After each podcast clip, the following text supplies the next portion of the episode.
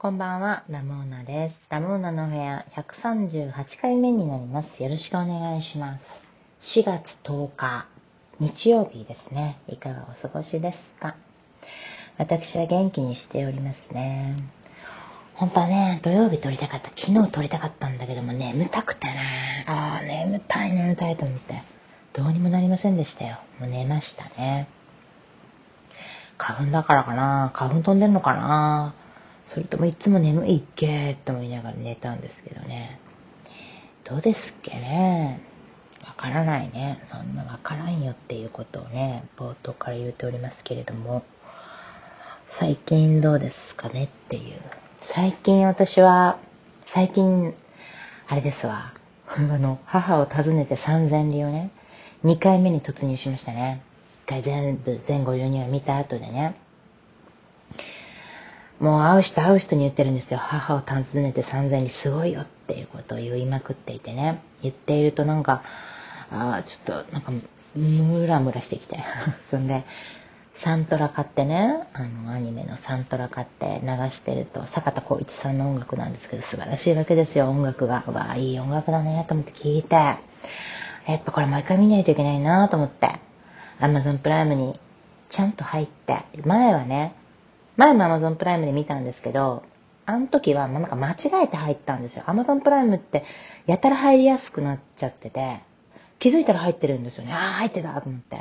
解約するときに、くっそーと、何かね、なんでくっそーなのかわからないけど、うーって思いながら、悔しい、何か、あ、母を訪ねて三千里があると思って見出したんですけど、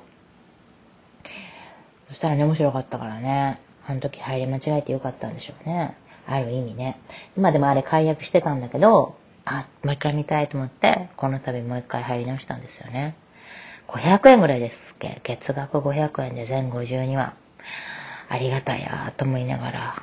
まあでもそのうち多分 DVD セットみたいなのを買って、こう、めいっ子やおいっ子にね、見ておらんよっていう、サムを上から良いものを教えてやるよみたいな顔しながら、その実ね、一緒に見ようよみたいな気持ちでね、一緒に見てくれないかなと思って期待してるんですけどね。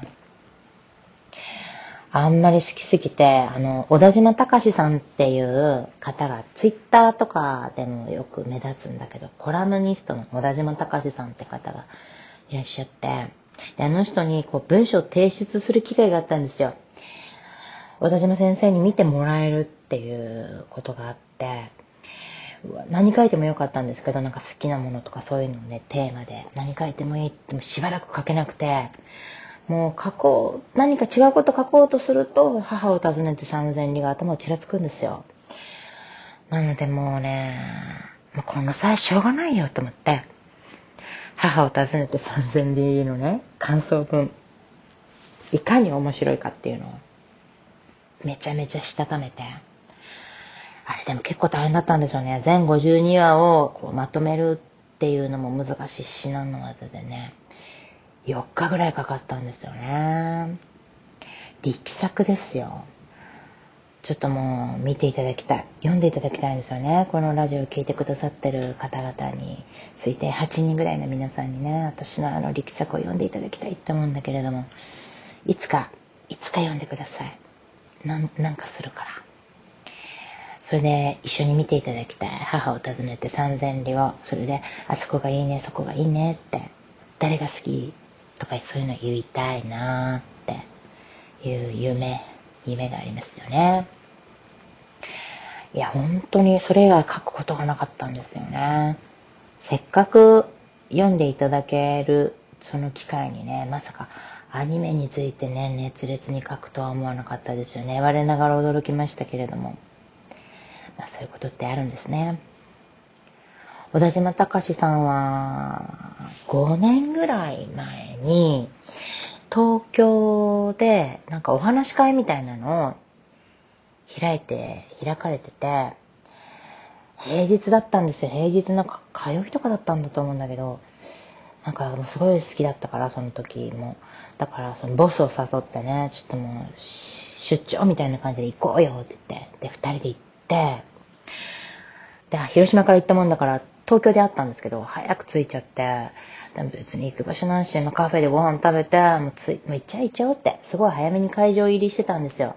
雨の日だったんですよね。そう、雨だったんですよ。で、雨の中二人で待ってたら、小田島隆さんが現れて、カッパ着て自転車をして現れたんですよ。わぁこの人だって二人で興奮してね、こんにちはっていう話をして、もう全然なんていうの、すごい庶民的な入れ立ちですよね、カッパとチャリって。うわーと思った本当にね、お話ししてもね、全然選ぶってなくてね、自分を大きく見せない人に無駄に緊張を与えないね、わー本当に尊敬に値する方だなと思ってね、感激しましたね。一緒に写真撮ってもらって、なんか名刺みたいなのもいただいたんですよね。裏にワニの絵が描いてありましたよ。ワニのサイン。そう、ワニがなんかあるんでしょうね。なんか書いてもらってね。嬉しいって言って、あれ以来もう、まあその前から好きだったんですけど、あれ以来ファンでね。ツイッターはね、辛口なんですけどね、だいぶ。でもそういうのもやっぱり面白いですよね。その小田島先生に提出する文章がね、母を訪ねて三千里っていうね、ことをやっちゃいましたよ、感想文を。旅にね、行きたいですよね。アルゼンチン、今だ2回目見ていて、やっぱアルゼンチン行ってみたいなと思いながらもね、全然先の話ですよね。今、今このご時世でね。岩手もまだ諦めてないんですけれども。まあね、移動するってお金がかかりますよね。旅したいなと思ってるんですけど、この前、この前じゃないな。2年ぐらい前に、あの、このラジオでもよく出てくる Y ちゃんがね、Y ちゃん北海道住んでるんですけど、北海道から広島に遊びに来てくれて、じゃあ、どっか行こっかってことで、島根の石見銀山っていう、石見銀山にね、行ったんですよ。銀がね、取れてた。もう今はもちろん閉山してるんですけど、その銀を採掘していた場所なんですよね。島根県の石見銀山っていうところは。で広島からだと、大体みんな車で行くんですけど、私車運転できないし、愛ちゃんもね、広島来て運転とかしないから、私たちっていつもなんか、そういう乗り物を乗り継ぐ旅が多いんですよね。そういうのが嫌いじゃない二人組なのでね。じゃあ一生懸命バス乗り継いでいこうかってことになって、バスでえっちらほっちら向かったんですよ。で、なんか、石見銀山の近くの旅館じゃなくて、ちょっとね、離れたね、三瓶山っていう温、三瓶山っていう山があって、その近くの温泉があるんですよね。そこの温泉がいいって噂に聞いてて、ね、あの辺で宿取っちゃおうかってことになって、宿取ったんですよね。だから出雲大社に行って、石見銀山に行くっていうコースだったんですけど、結構こう、なんて言うんだろうな、あれが、連絡が難しくって、その、バスとかがね、便が合わなかったんですよ、なかなか。それで、結果的に、その、宿に向かうバスに乗れたのが6時台、夕方6時台頃のバスだったんですよ。で、岩見交通っていうところのバスセンターみたいなので、2人で夕方待ってたんですけど、もう11月ぐらいだったから夜もとっぷりですよ。とっぷり日も暮れて、みたいなところで、2人でじーっと待ってて、で、いよいよ来たぞ、みたいなバスに乗ったら、もう一人ぐらいお客さんがおられたんですけど、女の方だったかな。おられて、で、私たちが乗ったら、なんか運転手さんが、なんていうの、いかつい運転手さんだったんですよ。で、ギョロッとした目でね、なんか言ってきたんですよ。なん、なんだろうって。なんかよく聞こえなくて、え、なんか言ってるよ、あの人と思って、え、なになになにって立って、そばにいて、え、何ですか？って聞いたら、どこ行くんだ？って言われて、あの、宿の名前ちょっと忘れたんだけど、なんとかって宿の名前言ったら、あそこかって言って、で、なんか、つっとブツブツブツブツ言ってるんですよ。で、よなんかちょっと耳を澄まして聞いてみたら、こんな時間に乗って、何も見れないじゃないかって怒ってるんですよ。面白いですよね。なんか多分、その運転手さん的には、このそのバスの道中ってすごい自慢の景色なんだと思うんですよ。でもそれがね、もう夕方で夜で真っ暗だから、ライトとかもないからあんまり。何にも見えないっていうのがもう許せなかったんでしょうね。こんな時間に乗って。何も見られないじゃないかって言いながらずっと運転してるんですよ。で、その最初に乗ってったお客さんが降りられて、ついに私と Y ちゃんと運転手さんの3人になったんですよね。で、バスはずっと進むんだけど、なんかまたブツブツブツブツ言って、ついにバスがキーッと止まって、止まって、え、何？と思ったら、もう、もうダメだみたいなことなんか聞こえて、降りろ降りろって言われたんですよ。